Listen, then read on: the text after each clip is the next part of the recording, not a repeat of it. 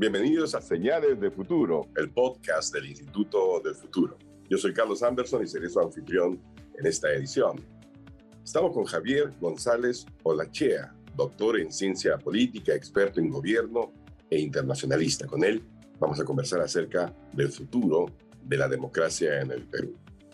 Doctor González Olachea, la democracia en el Perú hoy en día, usted como experto en la materia, ¿la ve fuerte, la ve débil?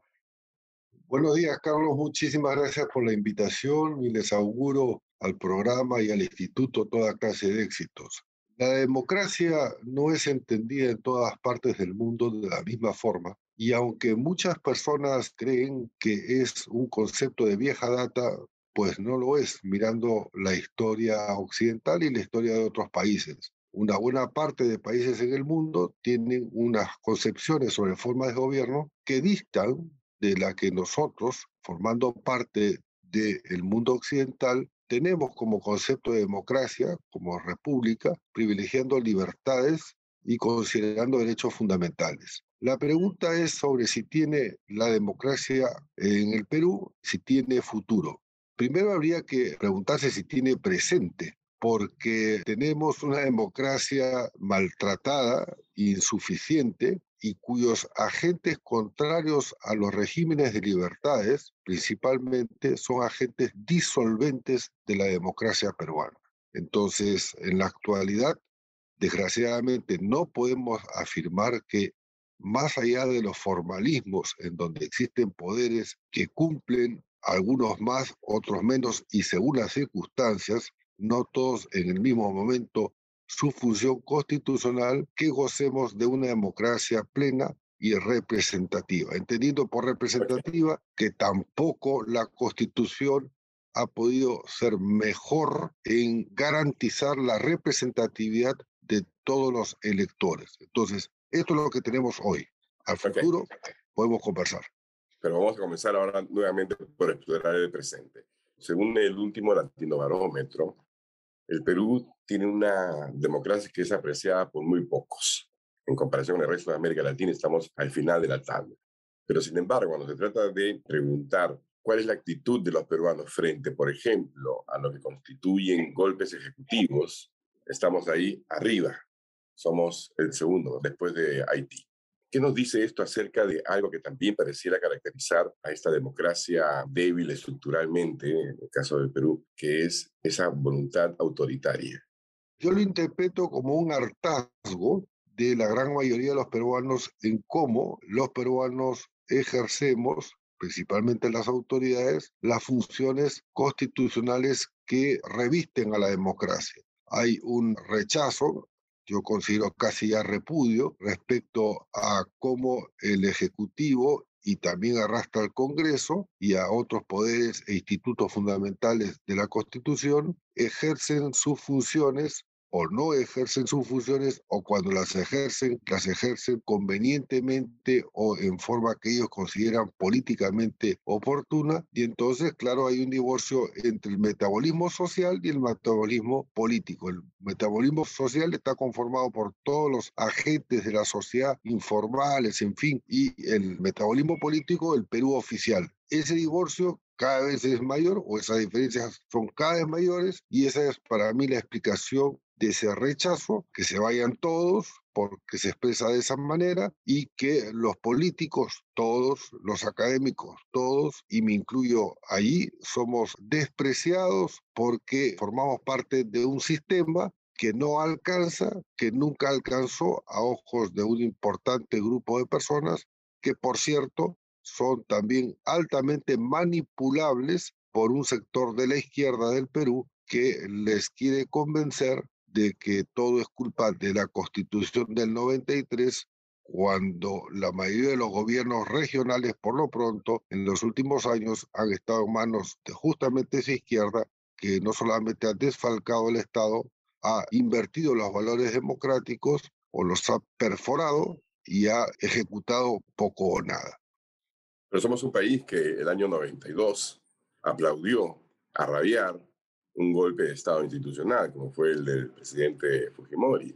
no es solamente un tema de hoy, ¿verdad? No. Pareciera que esta crisis, yo hablaba del tema de esa tradición autoritaria, quizás remontándome a los últimos 30 años. El ataque entonces no es también de antes, no es hace 50 años. ¿Cuánto es que ha habido realmente democracia más o menos establecida en el Perú en los últimos 200 años? Bueno, nosotros tenemos en el haber 12 constituciones y otros estatutos que han regido con iguales funciones en los 200 años de República.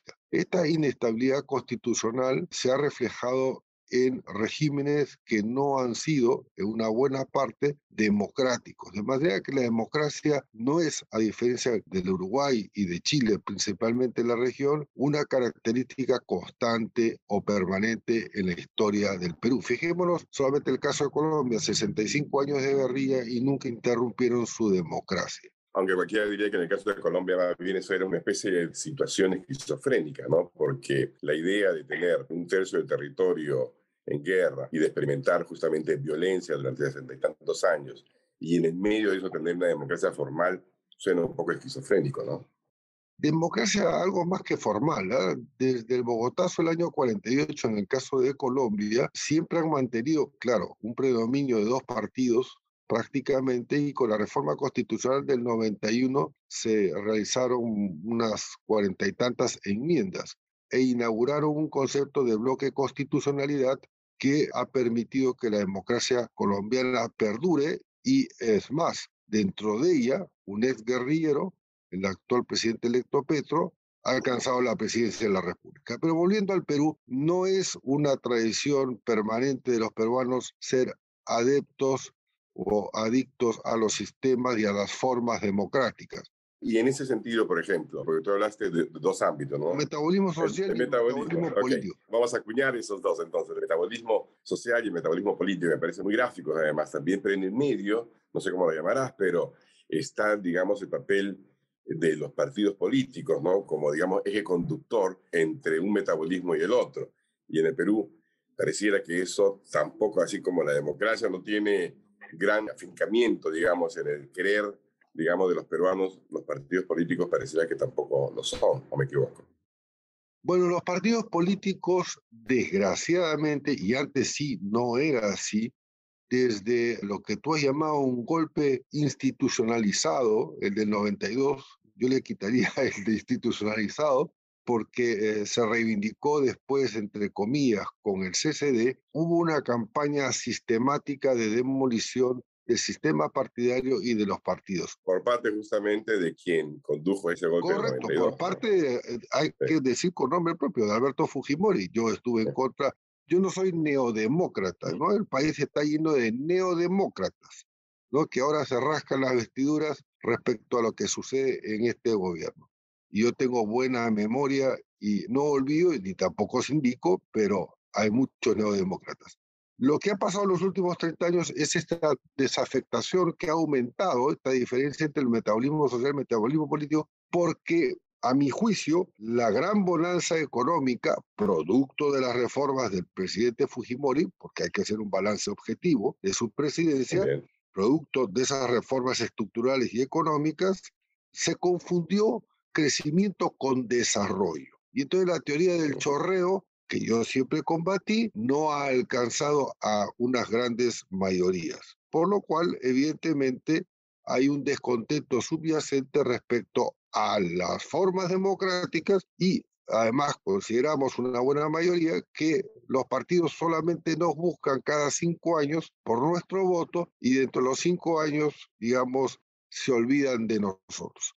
Con lo cual, evidentemente, la reforma del sistema de gobierno dentro del marco constitucional es necesario dentro de ella la reforma del régimen parlamentario y no solamente la restitución del Senado, para poder acercar al ciudadano y que tenga este control respecto a su elegido y que tenga inclusive la capacidad de revocarlo, porque si el presidente es revocable, usemos un término, digamos, coloquial, todas las autoridades son revocables, ¿por qué no así los parlamentarios? Que una vez electos no pueden ser, salvo casos extremos y autorizaciones pertinentes, ser removidos.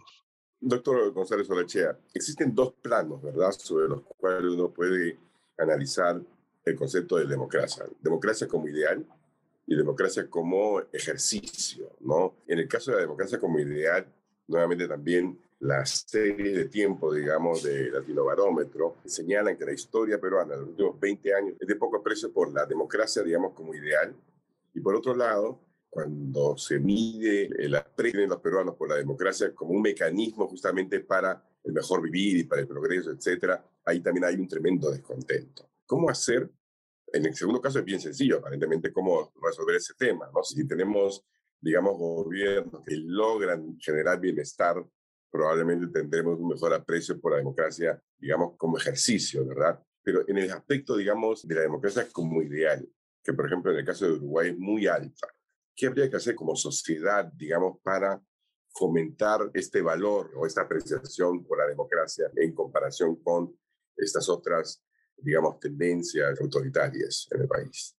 Bueno, en primer lugar, yo creo que habría que incentivar, exigir y casi clamar a las autoridades públicas y políticas, estas o las que pudieran venir prontamente, para que con el ejemplo puedan dar la posibilidad, ofrecerle al ciudadano que rechaza estas formas antidemocráticas de ejercer el poder, convencerlos de que existen buenas prácticas, buenas formas y maneras correctas de ejercer el poder público. Esto existe en muchas partes del mundo y también han sido por lapsos breves en el caso del Perú, en primer lugar.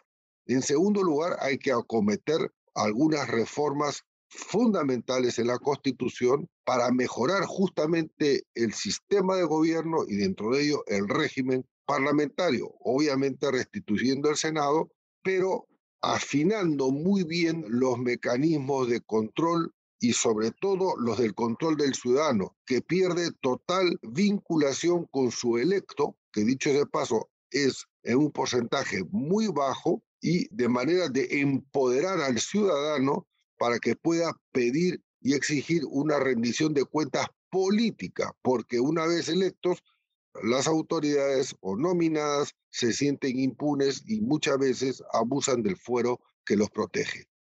En todas partes del mundo pareciera haber una crisis de partidos políticos. En el Perú, por supuesto, es más aguda y más larga, es un poco como nuestras viejas recesiones, que tendrían a ser más largas que la del resto del mundo, ¿no? Hoy en día, en pleno siglo XXI, con todo el papel que tiene la tecnología, ¿Cuán importantes realmente son los partidos políticos como, digamos, sostén de una sociedad democrática? Son más importantes que antes porque están bajo la presión y la mira de una mayor cantidad de maneras de información a través de redes. Si bien está en crisis en muchas partes del mundo, en otras, en algunos países en singular, se han formulado permanentemente reformas para mejorar la calidad y la densidad de sus propias democracias, básicamente los países escandinavos, Alemania y un par más. De manera que hay ejemplos, no digo yo a copiar, pero sí inspiraciones a seguir. En el caso del Perú, evidentemente tenemos la posibilidad, pero nada puede suceder si los peruanos no entendemos y fundamentalmente los líderes que controlan los poderes y los resortes de decisión que clamamos como ciudadanos cambios, pero no cambios por cambios así, porque la gente dice hay que cambiar, no, no, no. Hay que cambiar con una orientación y esa orientación es o debe estar sustentada en una visión integral e integradora del país.